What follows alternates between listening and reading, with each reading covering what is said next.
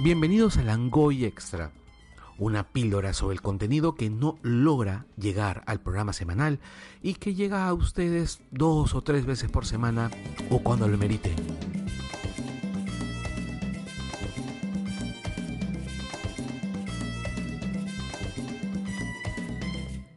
Y este Langoy Extra va a ser sobre Rhapsody Bohemia, que es el biopic sobre Freddie Mercury.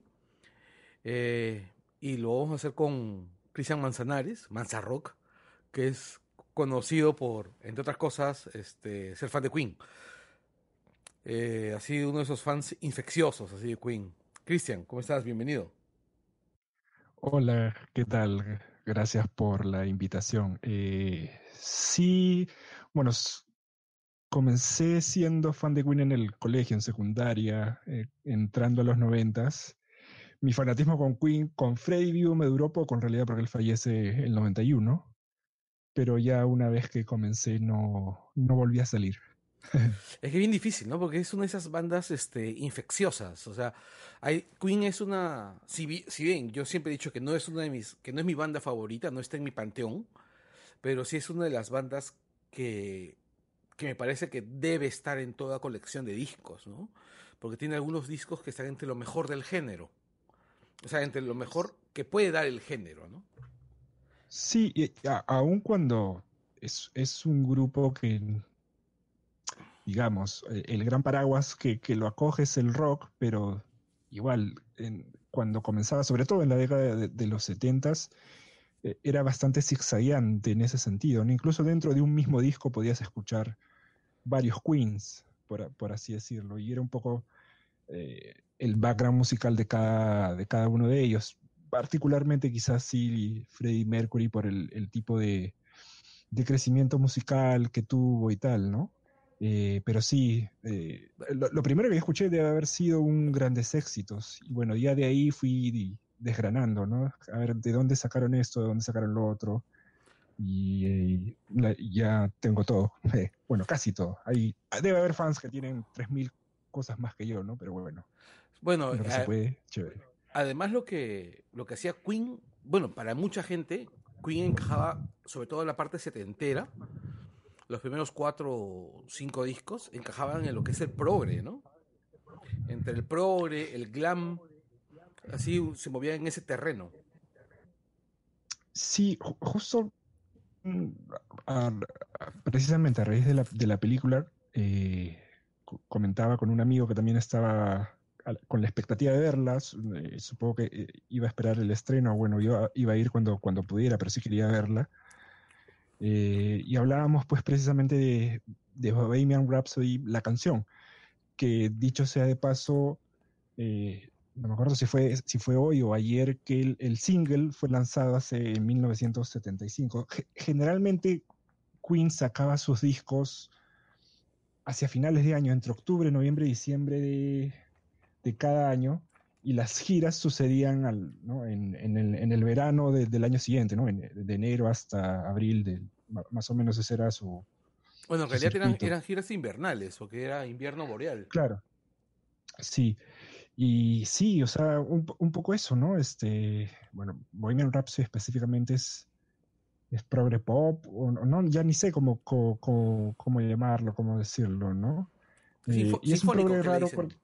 sí, y además, o sea, eh, eh, es un grupo además que incluso en esta, en esta canción y bueno, a lo largo de su carrera, en los, los cuatro los cuatro integrantes aportaron mucho, ¿no? de, su propio talento dentro de una sola canción y bueno, cada uno en sus propias composiciones. O sea, cada uno compuso al menos un hit, pero sí, hit. Eh, y bueno, eso explica quizás también por qué de alguna u otra manera pudieron mantenerse, ¿no? Cuando uno no tenía algo que, algo tan, no sé, tan bacán que aportar, salía el otro y decía, hey, tengo esto, y bueno, funcionaba, ¿no? Parece fácil decirlo así, pero bueno. Pero es más fácil, es más difícil hacerlo. Porque, por ejemplo. Exactamente. Eh, Rhapsody, este, Bohemian Rhapsody es de, es de Mercury. Así es. Pero algunos de los temas más, más emblemáticos no lo son. Por ejemplo, Killer Queen creo que es de May.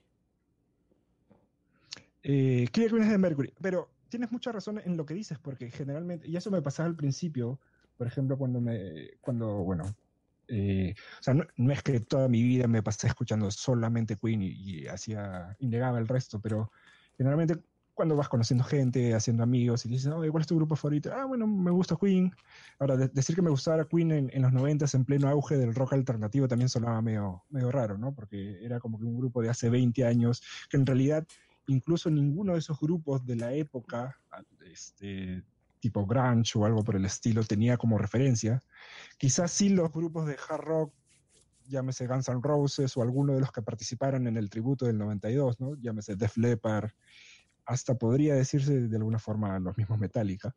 Estaba pensando en eso y la verdad yo estoy tratando de imaginar dónde podría tener Metallica algo de sonido Queen. ¿ah?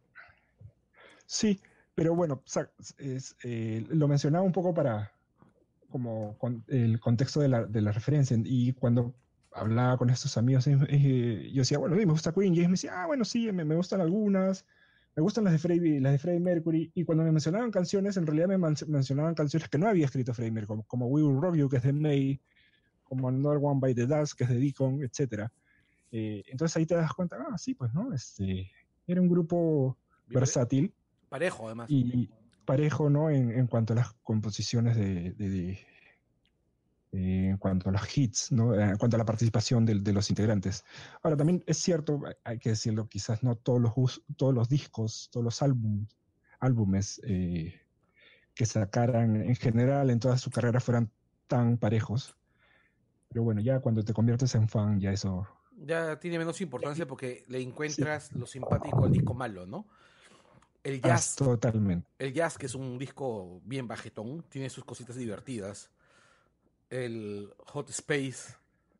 Bueno. Sí, sí generalmente los discos menos eh, agraciados, por así decirlo, son precisamente el Hot Space. Y posteriormente, hacia el final del, de la trayectoria de Queen con Mercury, sería el Miracle, ¿no? Por ahí. el, el, eh, el, pero el The Miracle no tiene Breakthrough son buenos singles, pero decía, como álbum en general. Bueno, sí, pues, eh, porque en el Miracle está. En el Miracle está este. ¿Cómo se llama? Está Breakthrough, como dices, sí. Está Invisible Man. Exacto. Que es malísimo. Y... Sí, bueno, eh, en realidad sale después de una época en donde valgan verdades bueno, hablando de la época, ¿no? De 1989, que es cuando sale ese disco, en realidad nadie estaba esperando ya nada más de Queen. Luego de la gira del, Magic Tour y todo eso, en donde eh, todo el mundo decía, bueno, ya, listo, esto, esto ha sido lo más grande que ha hecho Queen y ya, ¿no? Suficiente.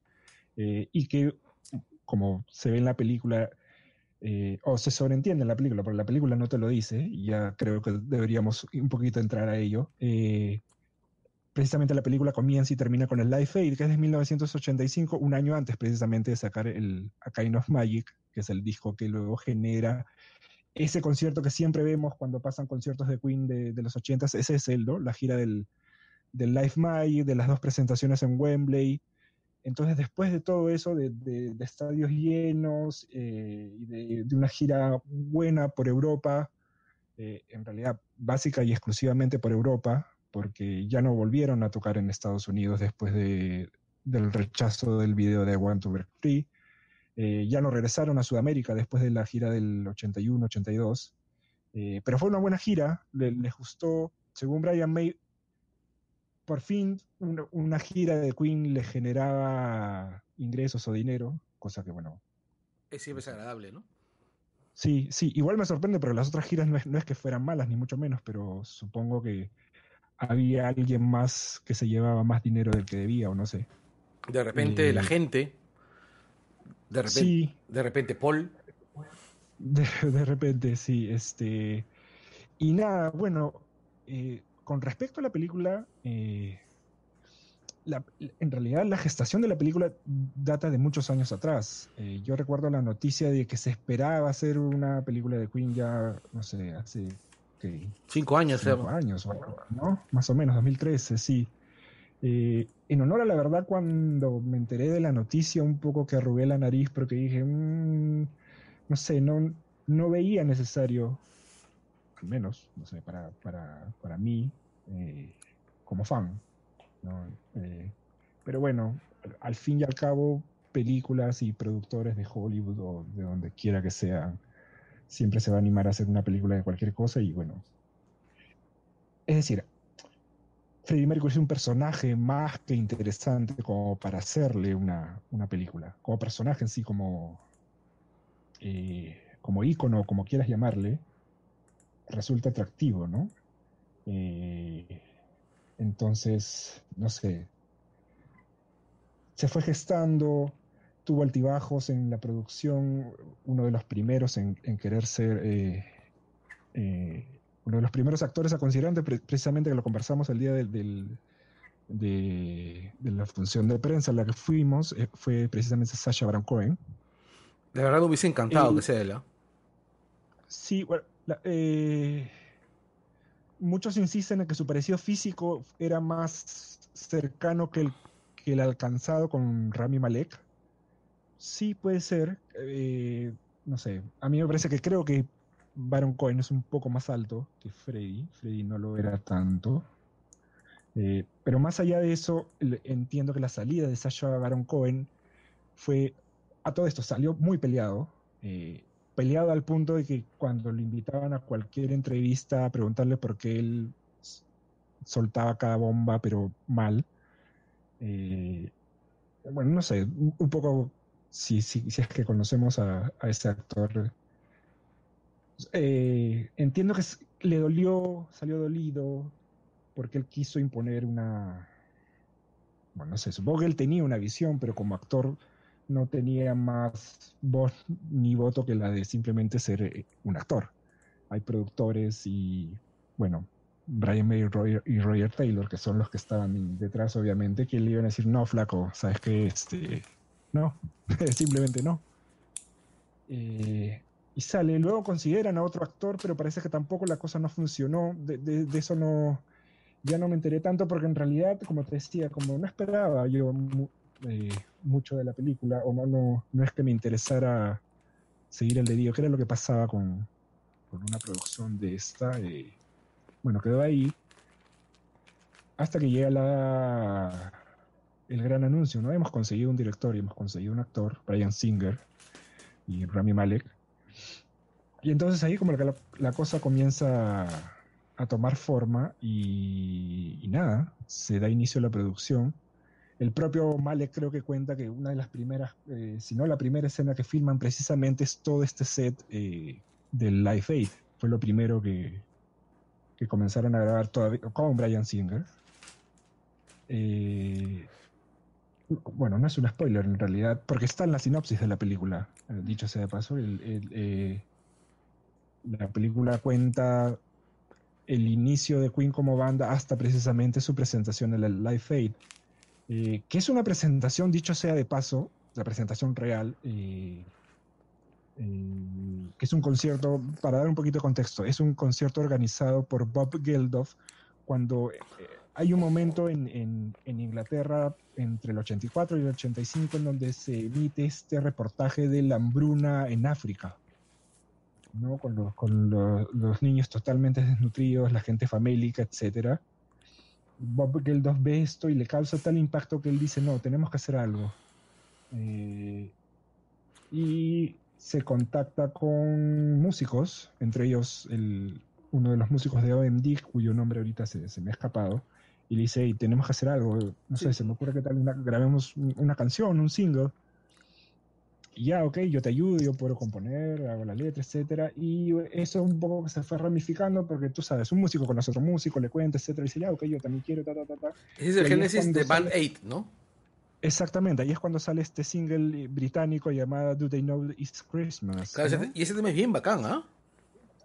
Sí, o sea, se convirtió creo que en el single más vendido de la época y quizás del... del, eh, no, no sé cuál es el récord real que tiene, pero fue vendidísimo fue un número uno inmediato. Eh, Y lo que se, lo que se dice es que, o sea, Queen no toca, no, no, ni Freddy ni nadie de Queen canta en ese single. Cantan Sting y todo, un montón de estrellas del, pop rock británico. ¿no? Está ahí presente Queen. McCartney canta ahí, por ejemplo, me acuerdo. Claro, este. Un montón. Sí. Y, en realidad lo que se sabe es que el grupo estuvo muy dolido de, no haber participado. No, en, realidad, mm, la, cosa no queda, no queda ahí. O sea, parece que la banda venía un poco peleada durante esas épocas. En realidad, el, el 83 para Queen es un día, es un, es un año crucial porque es como que su primer año sabático en, en, su historia. O sea, como Queen no funcionan ese año. Brian May hace una cosa por ahí, Taylor, etcétera, Deacon se va por otro lado, Freddy se va a Alemania, etcétera, etcétera, etcétera. Y regresan al 84 con el The Works. Es un disco que sí, de rock agradable, pero en realidad... Un, momento, un momento. ¿No era, eh, ¿No era el pata de Ultravox el que estuvo con, con Geldof?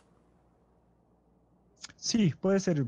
Sí, o sea, pero sí, puede ser. Me puedo haber confundido Andy con Ultravox. Sorry para los fans. Sí, es que este, pienso porque yo creo, yo creo que aún no, aún no la confusión les, ofende. No, creo que aún no han muerto todos los fans de Ultravox, así que por ahí algunos. y bueno, eso. Entonces, el, impacto fue tal de este, de, este single, de, del Band-Aid de Novice Christmas, que bueno, la consecuencia lógica era armar un concierto. Eh, Geldof pelea con la BBC para que transmitan en vivo el concierto. No solo eso, sino para que transmitan todo lo que dure el concierto, que eran más de 12 horas o lo que sea. Y insistió, insistió, insistió y no se fue de la BBC hasta que le dijeron, ok, ya, listo, lo hacemos. Eh, y en su momento fue el festival más grande de, la historia, porque sucede tanto en Inglaterra como en Estados Unidos. Y ya para el concierto, este, Geldof dice, no, sí necesito, sí necesito Queen. Entonces les pasa la, se contacta con el manager, eh, los chicos se juntan, los chicos, ¿no? Como, como si fueran mis patas de barrio. Bueno, Queen se junta y dice, ok, lo hacemos, 20 minutos, eh, cinco canciones, etcétera, etcétera. Es el mismo tiempo para todos, así, que cada uno ve lo que hace. Y ya, listo. Cuando salieron, el resto es historia, ¿no? Y, en realidad es un concierto que ha pegado, en realidad, o sea, esa presentación de Queen en particular en los últimos años ha adquirido una reputación que, en realidad quizás no tenía en, años anteriores. Eh, pero sí, o sea, una vez que tú la ves, eh, y entiendo que en su momento debe haber sido totalmente espectacular, ¿no? Y los testimonios en realidad eh, que cuentan sobre la presentación de, Queen es que sí, eh, nadie se acuerda quién estuvo antes, creo que lo conversábamos esa vez. Claro, sí. Creo que era, era Dire Straits el, grupo que estaba antes. pero igual, todo el mundo dejó de hacer lo que estaba haciendo para verlos tocar, ¿no? Y, sí, sí es una, es una presentación alucinante, ¿no? Eh, y eso, eh, cuando, cuando he visto la película, eh, o sea, me ha parecido una película correcta, la disfruto, tiene momentos muy, muy divertidos, tiene también una parte feeling, ¿no? conmovedora. Creo que hay temas que sí son tocados por arribita nomás, pero en realidad creo que también hay que entender cuál ha sido la intención de los productores y de May y Taylor, eh, que en realidad en los créditos simplemente salen como, creo que como una especie de productores ejecutivos musicales o, una cosa así. Pero entiendo que ellos también deben haber tenido alguna parte en revisar el guion, si es que les gustaba, si es que no les gustaba, eh, los diálogos, las escenas, etcétera, etcétera, etcétera. O sea, todo lo que se ve ahí debe haber pasado por una aprobación a través de ellos. O sea, no es que... Es decir, lo estoy asumiendo, no es que lo, lo, pueda saber a ciencia cierta, pero entendiendo cómo May y Taylor han manejado Queen como negocio después de 1991, eh, sí sería iluso o ingenuo creer que no sé, le dieron alguna especie de carta blanca al, director, bueno, los directores en realidad, ¿no? Porque acá es la parte en donde tenemos que contar que Brian Singer, en, un punto de la película, ya casi terminando, según las, versiones de filmarla, eh, es despedido porque llegaba tarde al set y tenía problemas con... Con la ley. Eh, sí, esa fue una de las cosas que me sorprendieron cuando se anunció que él iba a ser el director, porque ya había alguna mención sobre los problemas de Singer, sobre las denuncias que estaba teniendo Singer por acoso. Eh, entonces, eso para mí, o sea, cuando leí esa noticia dije, no, esta película no, no se estrena. Eh, porque, porque no, por, la situación actual sobre ese tema en particular de la, de la cosa que no, no puede ser menospreciado, ni mucho menos, este, entendía que no iba nada, es, es como ya nacer maldito, pues, ¿no? Y, y, bueno, y supongo que hubiera estado bien si es que en, en realidad tienes una persona con tan serias acusaciones. Pero de alguna forma no, no pasó nada, no, no pasó mucho. Singer siguió. Eh, pero bueno, nada, en un momento parece que el director, que ya entiendo, ya era conocido por tener este tipo de, desplantes y tal, lo volvió a hacer y bueno, dijeron hasta aquí nomás, muchas gracias. Y llamaron a, si mal no recuerdo, Dexter Fletcher para que completara lo que, lo que quedara. Eh, pero por alguna razón, entiendo que legal, Singer todavía, y se ve, eh, todavía mantiene el crédito de director. En, realidad, él, solo él sale como director, porque el otro no lo menciona. O sea, no hay una parte en donde diga dirigido por, eh, no sé, Singer y, y algunas escenas. Y algunas escenas como no, no, no, no sale nada de eso. Bueno, es lo mismo que es lo mismo que pasa en Batman, perdón, en Liga de la Justicia, ¿no? O sea, Joss Whedon no logra para que para que en Hollywood te den una parte de, dirección, tú tienes que dirigir un porcentaje de las escenas. Sí, me imagino que tiene que ver con eso. Y ese porcentaje no lo, ¿cómo se llama? No lo... No lo completó. Así es. Sí, sí eh, como te decía, eh, entiendo que por, por las historias que, leí por las noticias y tal, eh, Singer sí había completado gran parte de la película y solo faltaban menos de tres semanas para terminar. ¿no? Ya no recuerdo si eran tres semanas o tres días, deben haber sido tres semanas, porque tres días era, no sé, me resultaría ridículo despedir a alguien si solo le faltan tres días. Pero no sé, bueno, igual hablamos de, de Hollywood y su, y su, extraña industria del cine. Sí, es cierto. Además, eh, a mí lo que me sorprende es el casting, ¿no? Porque hay buenos actores en todos los papeles, menos en los papeles de la banda. Es decir... ¿Te parece? Sí, me parece que yo, por ejemplo, veo al pata que hacía de Meñique como manager de la banda. Ah, sí. O sea, y hacía un papel así medio untuoso, ¿no? Y el abogado, Miami, este... Jim Beach. ¿Mm? ¿sí? Jim Beach, que le dicen, claro. Jim Beach. Eh, el actor también es bueno y hace un buen papel. Sí, e, en, en realidad eh, no sé, no, no tengo, no, a diferencia tuya no tengo muchos problemas, no, no me resultó tan... Es decir, creo que si hay algún problema con la, con la película, no va tanto por el tema de las interpretaciones, porque para mí, por ejemplo, el Brian May es idéntico, incluso habla, o sea, si, lo debes haber escuchado tú, pero si cualquier persona ahorita entra a YouTube y escucha hablar al Brian May real y lo compara con el Brian May que va a escuchar, que va a ver y escuchar en la película, son lo mismo. Es alucinante el parecido. Eh, Malek lo hace más que bien. Eh, yo creo que yo creo, yo creo que Malik es el que soporta la película. Totalmente, totalmente. Eh, igual, igual era algo que se esperaba, ¿eh? O sea, vamos.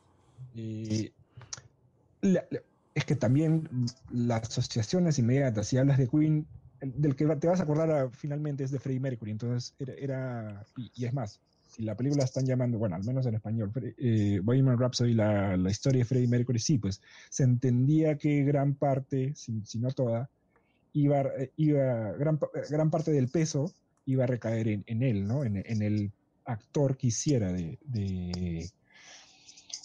de Freddie Mercury. Ahora, lo que, es, lo que muchos críticos discuten y argumentan es que eh, qué otras cosas de Freddie Mercury que no conocíamos eh, fueron las que se tuvieron que ver.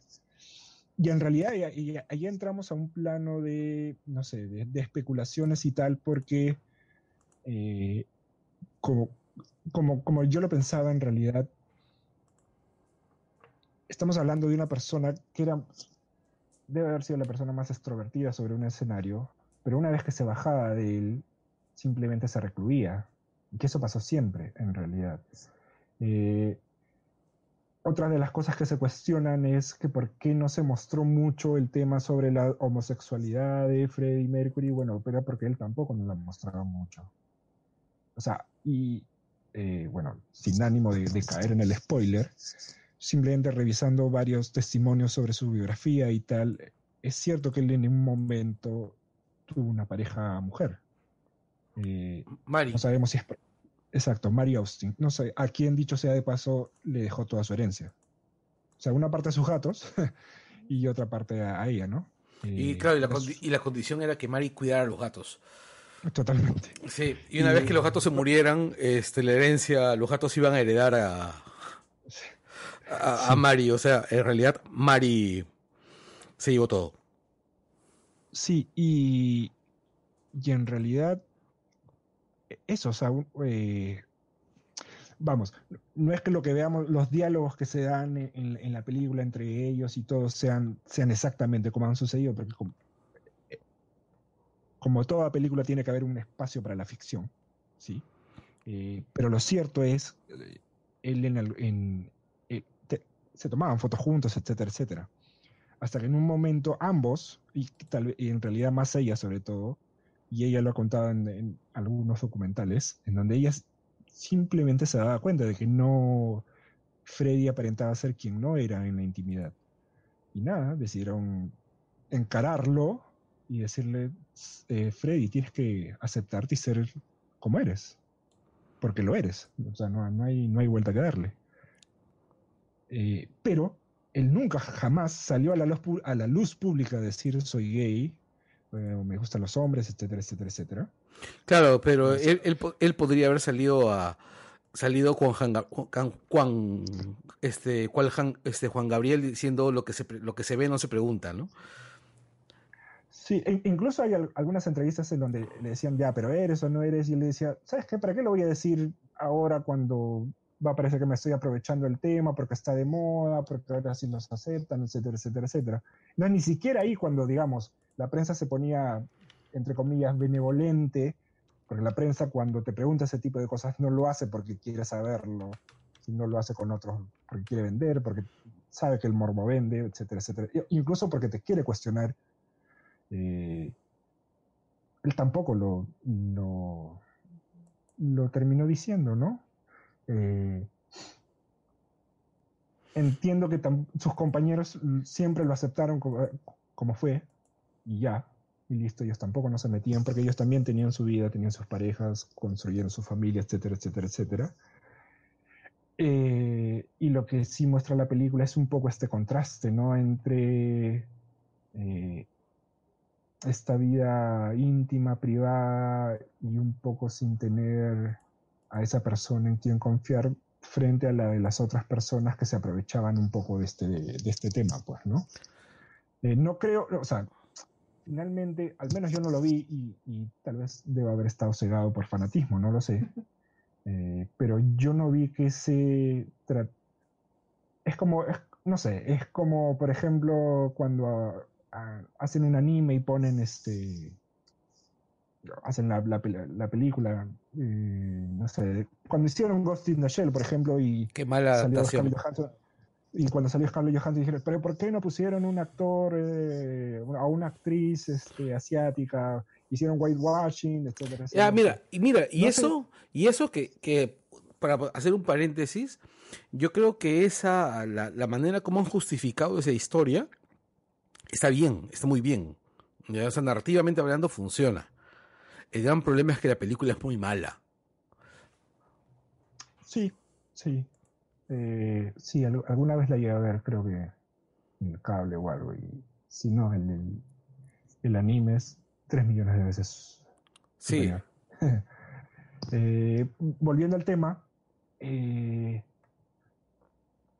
sí, no, no creo. La vez, en estos días leí un artículo que creo que es de BuzzFeed o de alguno de estos, donde decían eh, Bohemian Rhapsody te muestra una versión eh, lavada o, algo así de, la homosexualidad de Freddie Mercury.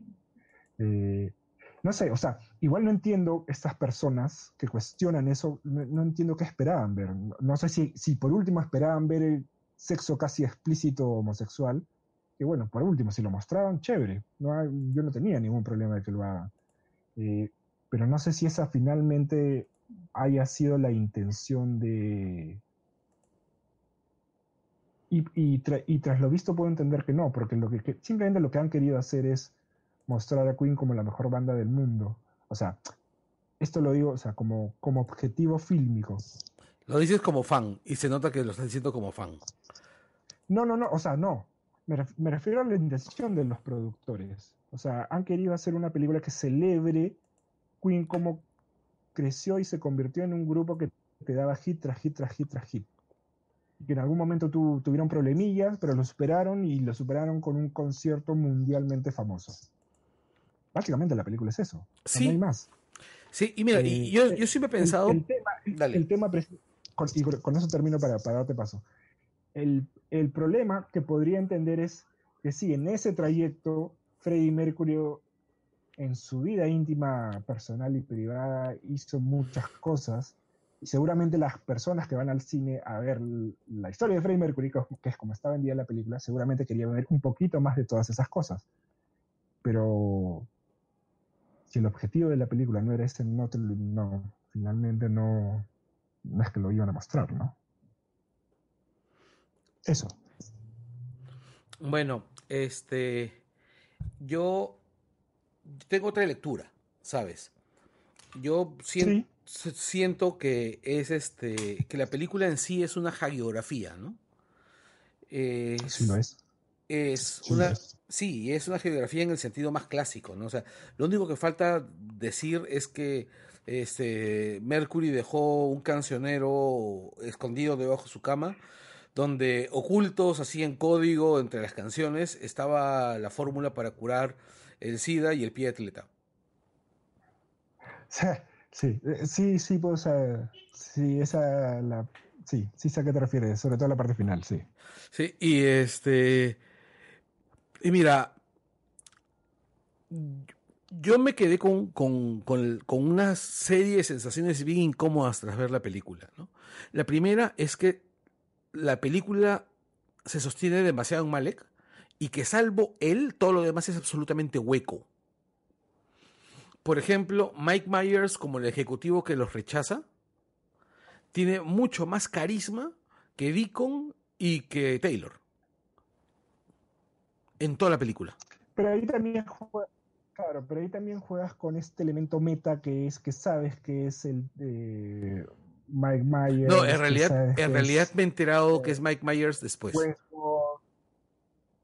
Bueno, sí, supongo, no sé, supongo será que de alguna manera yo lo sabía, o lo identifiqué, digámoslo así. No, yo no lo identifiqué. yo ahí sí hay este, ahí sí hay este elemento meta que es no Mike Myers, ah, Mike Myers, el de Wayne Ward, ah, Wayne Ward, ah, Wayne Ward. No, este, yo, yo, yo, sí, claro, la escena del carro, etcétera. Yo, yo en ese momento no lo pensé. Simplemente, por un momento pensé, oye, ese tipo no es, este, ¿cómo se llama? el vocalista de, ¿cómo, de, de Electric Orquesta. Por un momento pensé que era Jeff Lynne. Por un momento lo miré como, miré como Jeff Lynne y tenía, tenía la idea de que en algún momento, o sea, que habían maquillado a alguien como, como Jeff Lynne como broma o algo así, ¿no? Después de eso no lo pensé demasiado, pero sí me resulta difícil recordar alguna línea, por ejemplo, de, de Roger, de Deacon, este, mira, las líneas de May incluso, me parece que la banda, que May y Deacon tienen, perdón, May y, y, y, y Roger tienen este más sentido en los primeros momentos, o sea, en, antes, de, antes de que la película se convierta en, en Freddy, ¿no? Eh, que es este, antes de grabar el primer disco. Sí. Ahí siento más a los personajes más balanceados y después yo siento que la película se vuelve la película de, Freddy, ¿no? Y todo lo demás son piezas que están ahí con el McGuffin para hacer que la historia vaya avanzando, ¿no? Incluso Mary, este, que me parece que es, es la otra persona que, que la hace bien en el papel, eh, este, y que al final también está convertida en un mecanismo para que, para que la línea avance, ¿no? Porque, por ejemplo, la chica se va y después regresa y hay cero conflicto de, cómo, de, de, por qué este, se va y por qué vuelve. O sea, todo es absolutamente gratuito, es pura pirotecnia. O sea, a mí me parece que es definitivamente de los biopics más huecos que he visto en mucho tiempo, pero también es de las películas más entretenidas que he visto en mucho tiempo. Y creo que el hecho de que sea tan entretenida y que sea tan disfrutable se debe al, al, al objeto de la historia, ¿no? O sea, Freddy, Freddie Mercury es un personaje tan poderoso que incluso un retrato tan pálido funciona. Sí, es, es ligero, sí. Eh, es un telefilm. Y de Hallmark. Me, lo dijiste eh, en, la sala, sí. Eh, sí, concedo, concedo que es un film ligero. y lo entiendo y lo acepto porque la idea, que era la idea de Queen como banda, era entretener. Entonces, eh, darles una película que, como no sé, eh, como la de Dylan, en donde salen tres actores representando a Dylan en tres diferentes etapas de su vida musical, era romperle el coco a la gente que entiendo que no quería ver eso. Eh, eso obviamente lo puede, lo, puede convertir en una buena o mala película, ya es dependiendo de, nuevamente, de, qué, estás esperando ir, ir al cine. Eh, ahora, con esto también me delato al decir de que en realidad no estaba esperando nada de la película. O sea, fui con, con, cero expectativas. Eh, un poco con el cinismo del fan de no querer salir herido tras lo que ve pero al final sí te entretienes. Eh, pero eso sí, en realidad te entretienes no tanto por lo que ves, sino tanto por lo que significa el entender el impacto que ha tenido Queen como banda con sus canciones, etcétera, etcétera, etcétera. Eh, eh, es decir, si vas como el fan que quiere ver todo al dedillo, vas a salir con una migraña del tamaño de las ventas de, los discos de Queen, porque las cronologías están en algunos casos escandalosamente alteradas. Eh, y contar algo, sí, no, contar algo sería, sería spoilear, si es que no lo hice ya. Ahora, era esperable, ¿por qué? Eh, porque sí, porque tenías que meter 20, 15, 20 años en, en, dos horas, que tampoco no es, no es poco metraje, digamos, como para un tipo de película de, este calibre, pero igual. Eh, ahora, se entiende también ciertas alteraciones porque sí, pues la idea del hit era, es ponerte en imagen algo reconocible, ¿no? O sea, eh, estaba acá en la grabación del primer disco, pero en realidad nadie recuerda una sola canción del primer disco, solo los fans, creo yo. Eh, pero si te metes a grabar, por ejemplo, la Night of the Opera, donde está You're My Best Friend, donde está Love of My Life, donde está Bohemian Rhapsody, donde está la versión instrumental del himno de Inglaterra, Dios salve a la reina, bueno, sí, sí, tal vez la gente puede reconocerlo y te puedes dedicar un poquito más de tiempo a mostrarlo en pantalla. Y así sucesivamente, ¿no? Entonces supongo que esas alteraciones o esos saltos o esos desórdenes tienen que ver, un, tienen que ver con la idea de la producción y de, los guionistas y del, del, director y de May y de Taylor de decirles, no, siempre hay que darle algo a la gente para, para que disfrute, ¿no? Bueno, sí. Para que se quede ahí, pegado. Sí, funciona dentro, o sea, funciona dentro de la dentro de esa mecánica, ¿no? El primer disco, por, cierto, los primeros cuatro discos de Queen son justamente los que, los que más me gustan de la carrera de Queen. ¿eh? Y tengo un especial cariño por el primer disco. Sí, son discos. Eh, son esos típicos discos en donde el grupo no sabe que no tiene nada que perder. Y hacen lo que les, les, canta, pues, ¿no? Claro. De hecho, ya, no, de hecho, ya con la Night de Opera en realidad sí hubo más de auto autopresión.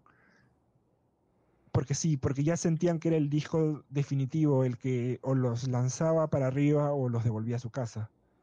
Y bueno, si estamos hablando de Queen todavía es por ese disco, ¿no? Sí, por supuesto. Además, este estamos hablando de, de, Bohemia, ¿no? Por eso. Eh, igual, de hecho, eh, una canción tan rica y un álbum tan rico como ese, eh, definitivamente queda mejor explicado en un documental, que los hay, eh, que, en los, no sé, 15, 20 minutos que le dedican en la película, que no es poco, pero bueno. Esa parte es muy entretenida. Las partes en donde ellos como grupo tratan se, tratan precisamente como grupo, eh, ¿no? Son, son, son entretenidas. Eh, hay, buena dinámica, hay frases muy graciosas. Eh, y eso es, es, es cuando ya, y, lo, has, lo, has, explicado, ¿no? Es cuando en realidad ya pasa a ser la vida de Freddie Mercury. Vamos a ver qué, qué es lo que hay ahí, a escudriñar, cuando un poco la, eh, cuando baja el volumen, ¿no? Por, usar un término rockero. Sí. Con Queen siempre lo, siempre lo ponen en 11 y cuando pasa Freddie Mercury un poco que, le bajan un poquito. Pero eh, eh, sí, es...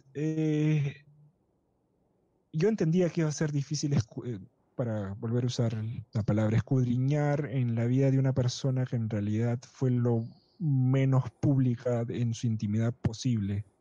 Ahora, que eso, y eso también es muy raro en una estrella de rock de los años 70, ¿no? Sí, eh, hay, ha, habido, o sea, él debe haber tenido un background que en realidad supongo que ni siquiera sus propios bandmates o compañeros de banda tal vez soltó del todo, ¿no? Él debe, debe haber sentido muchas cosas creciendo, etcétera, etcétera, que nada, lo camufló con esta con esta persona. Hablamos de un tipo que se cambió de nombre. Sí, claro. Y este. Entonces ya eso, eso ya te, te, indica que en realidad él quería convertirse en otro. Y, bueno, que ciertamente lo logró, precisamente, porque lo recordamos con ese nombre, ¿no? Eh, si hay un. Sí, si hay un fracaso de, de, esta película es que en realidad eh, lo intentó pero no lo logró, es ¿no? escudriñar y tratar de escarbar un poquito más para encontrar precisamente qué de todo o cuántas cosas fueron las que de, las que lo llevaron a esto, ¿no?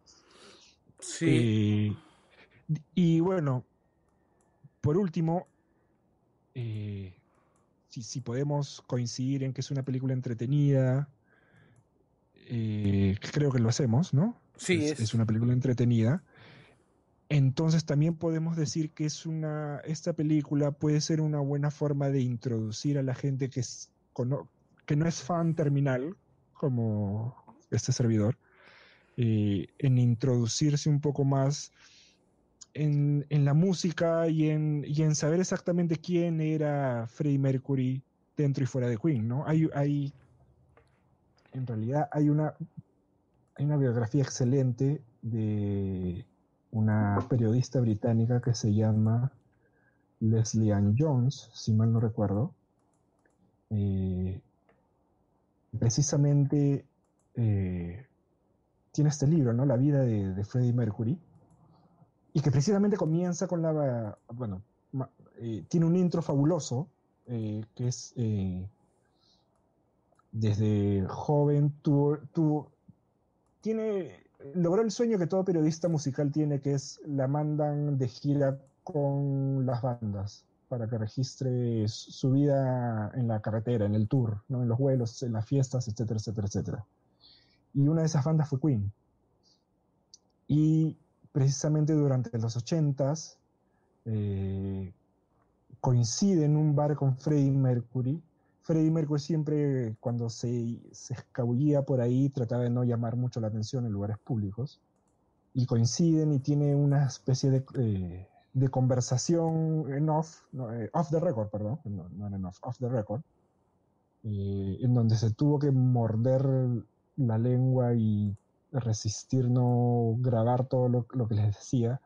Y un poco que Mercury se confiesa diciendo, bueno, yo quería fama, fortuna, sexo, drogas, dinero, lo quería todo y ahora lo tengo. ¿Cuál es el precio que tengo que pagar? Bueno, prácticamente vivir siendo casi un esquizofrénico porque he creado un monstruo. Y el culpable de eso en realidad no es ni la prensa, ni los fans, ni nada. El culpable de eso soy yo. O sea, yo quise ser esto. Pero yo también me tengo que proteger de ser esta persona, ¿no? Eh, y el primer capítulo de esa biografía es precisamente el, Life Aid. Que en principio, cuando recién salió la sinopsis de, de la película, yo pensé que un poco se iban a estar basados en este, en este libro. Pero bueno, ya me di cuenta que no. Pero si quieren coger un libro para que es un bodoque enorme y repasa muchos, muchos, muchos capítulos del, del, de la trayectoria del grupo, es un buen libro en el cual pueden comenzar. Sí, definitivamente, yo no lo he leído, pero lo que tengo claro es que eh, Queen es una banda que ofrece pocos secretos, ¿no? Pero Mercury es un personaje que sí los tiene. ¿no? El... Totalmente. Esa es, creo que esa es la, es la mejor definición. Sí, y honestamente yo creo que es una de las bandas más fáciles de reconocer que hay en, en el mundo del rock, porque más allá de, de, de, que tú puedas reconocer, por ejemplo, la voz de Mercury, puedes reconocer también en cualquier lado el falsete en los coros de, de Roger, puedes reconocer uh -huh. la guitarra de Brian, uh -huh. puedes reconocer el bajo de, de Deacon, o sea, es, es una banda que era muy idiosincrática, ¿no? Sí, totalmente. Eh, y bueno, o sea, otro de los peros que yo le, yo le eh, he puesto a, en, el, en el review que te pasé, de, en, la, en, la, reseña que te pasé de la película, es precisamente la, las presentaciones en vivo eran asesinas ¿no? de, del, del, grupo. Y un poco eso así se, se percibe, se, se respira en, el, en, el, en la película. Pero veo poca transpiración, veo todo muy pulcro. No sé si te pareció a ti también eso. O sea, el, la transmisión del Live Aid, por ejemplo, tú ves a, a Mercury sudando la gota gorda, un, un poco cuidándose de que el, el, los coros altos no, no ya no llegaba. por ahí un gallo o algo por el estilo todavía llegaba en, en, en, en, ese momento. Ya en la siguiente gira un poco que sí ya la garganta le juega malas pasadas. En realidad las, la enfermedad le, le, jugó malas pasadas no sí ese es otro, otro tema que podemos tocar justo a, a continuación.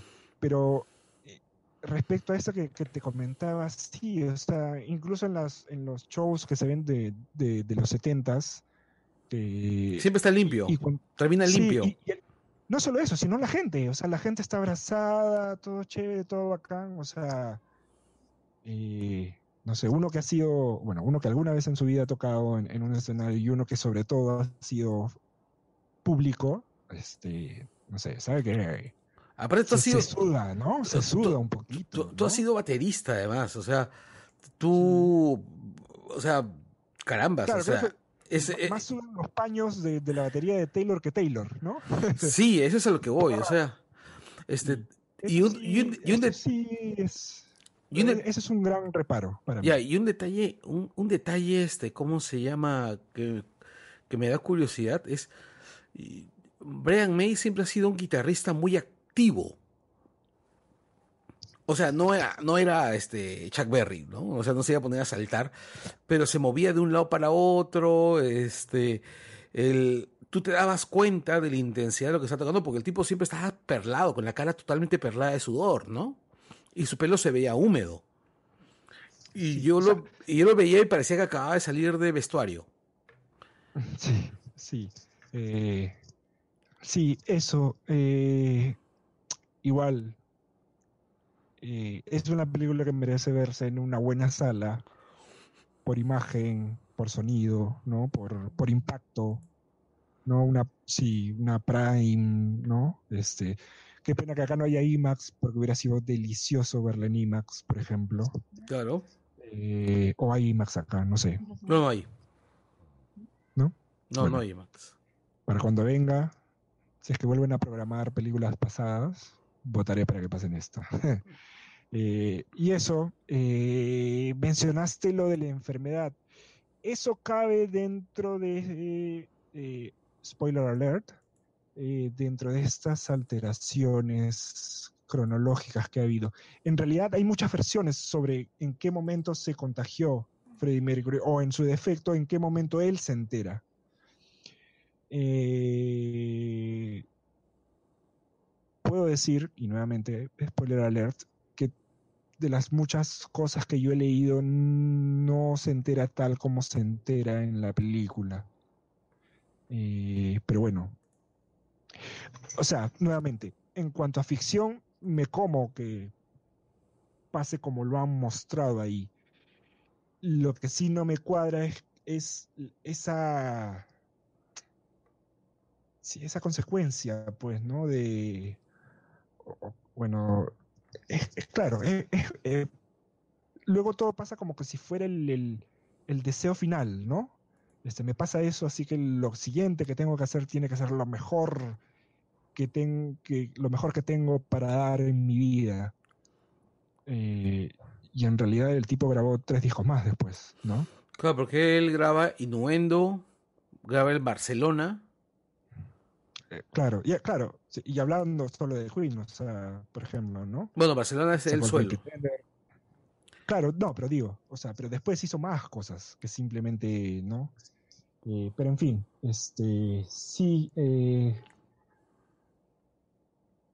nue- nuevamente, este, o sea, hay cosas que sí se han pasado solamente planeando por arriba, ¿no? Como, o, no sé, es, es como, como un guía turístico, ¿no? A su derecha tienen tal monumento que se hace en tal lugar, ¿no? Que les parece está bonito, así como bien, prosigamos. A su izquierda tienen este otro, tal. Eh, hay, la película fluye con ese espíritu, ¿no?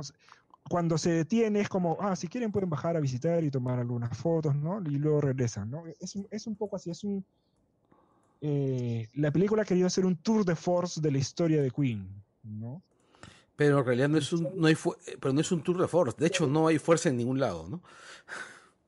Eh, sí, claro, se ha detenido en ciertas cositas, ¿no? Para, para tal y para tin y para tal y para tin, eh, pero no ha ahondado. Insisto, yo entiendo que es porque las cabezas no han querido que sea así. Las cabezas han, que- han querido hacer este. Sí, como una especie de greatest hits, ¿no? Decir, ah, ya, a Queen le pasaron tantas cosas en su vida, a Freddy tantas cosas en su vida. Quizás la gente conoce algunas de ellas, ok, démosle a la gente lo que quiere, y por ahí mostremos algunas perlitas que no, pero que refuercen esta historia que estamos contando, ¿no? Eh, está bien, digamos. Nuevamente, me gustó lo que vi. Pudo haber salido peor, quizás. Pero definitivamente pudo haber salido mejor, eso sí. Ya, definitivamente. Por ejemplo, a mí, honestamente, no me pareció una buena película. O sea, me- pero como te digo, me pareció una película muy, muy entretenida. Eh, yo la he visto en prensa. ¿ya? El, digamos que si yo hubiese pagado mi entrada para ver, para, para, hubiese pagado mi entrada para ir a verla en una sala de cine, eh, no hubiera salido molesto, con, o sea, por lo que he visto, ¿no? Claro. O sea, este, el- no hubiera salido molesto como si he salido molesto con otras películas que, pare- que me parecían igual de fallidas que esta. Ya, creo que es el, creo que es el, el- el- el término. Me parece que esta como película es una película fallida, pero como un ejercicio de estilo para acercarnos y refrescarnos la figura de Freddie Mercury, Ahí es donde triunfa. Porque Malek sí se convierte en el personaje y porque, y porque finalmente eh, logra llenarte de la emoción de la génesis de, de las canciones, ¿no? Sí, totalmente. Eh, vamos. Es, Iba a ser imposible igualar eh, actoralmente el, impacto de, que tuvo en vida ese señor nacido en, el África, ¿no? En Zanzíbar. Eh, exactamente. no, o sea, no, nadie en su Juan, nadie en su sano juicio le iba a pedir, oye, quiero que seas, que te conviene, o sea, no, no, no sé, no se puede, no, ni, siquiera sé cómo, cómo hubiera podido acercarme y decir, bueno, tú vas a hacer Freddie, eh, le hubiera dicho, bueno, tú vas a hacer de Freddie Mercury, y, inténtalo. Sí. Eh, pero no, lo, lo, logra, o sea, de hecho había un trabajo metódico, o sea, él, él y puedes conseguir algún video por ahí eh, en donde este, tuvo una profesora de movimientos, de dicción, de, etcétera, etcétera, ¿no? Los trajes perfectos, muy buen trabajo de vestuario. Eh, la, y nada, eh, a mí me parece que físicamente se le ven... He, leído por otra parte que piensan al contrario, pero para mí se le ve más Freddy durante su etapa 80 que durante su etapa 70. Hay gente que piensa lo, opuesto. No sé, es cuestión de cada uno cuando lo, ve en el ecran. Aún así, sí creo que tiene la postura, tiene el dejo, tiene las muletillas, lo ha sabido hacer, lo ha, lo ha conseguido.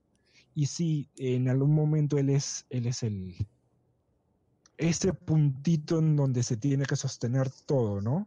Eh, toda, toda la película. Y bueno, sí, sí creo que lo logra. Sí, definitivamente. Aunque debo admitir que siento que, que Malek es, es un actor que está por encima de eso. O sea, pudo haber hecho una mejor interpretación. Por ejemplo, como la que hace en Papilón. No la llegué a ver, no la llegué a ver, pero me dijeron que estuvo muy bien. Sí, eh, por ejemplo, ahí el papel de Malek es más pequeño, pero lo siento lucirse de una manera que no se luce acá. O sea, acá se luce.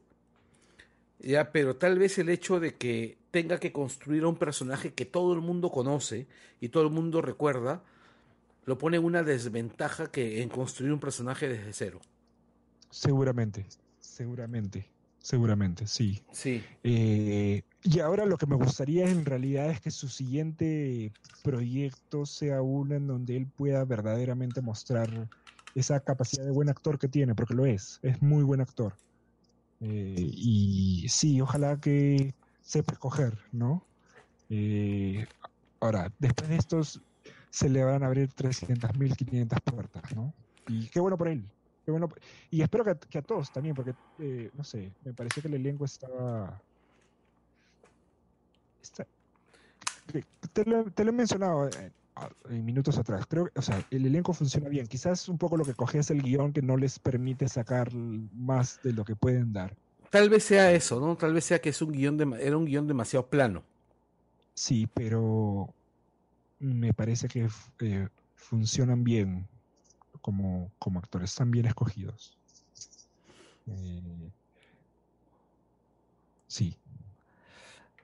Bueno, entonces creo que al final ¿cuánto, ¿qué puntaje le das del 1 al 10?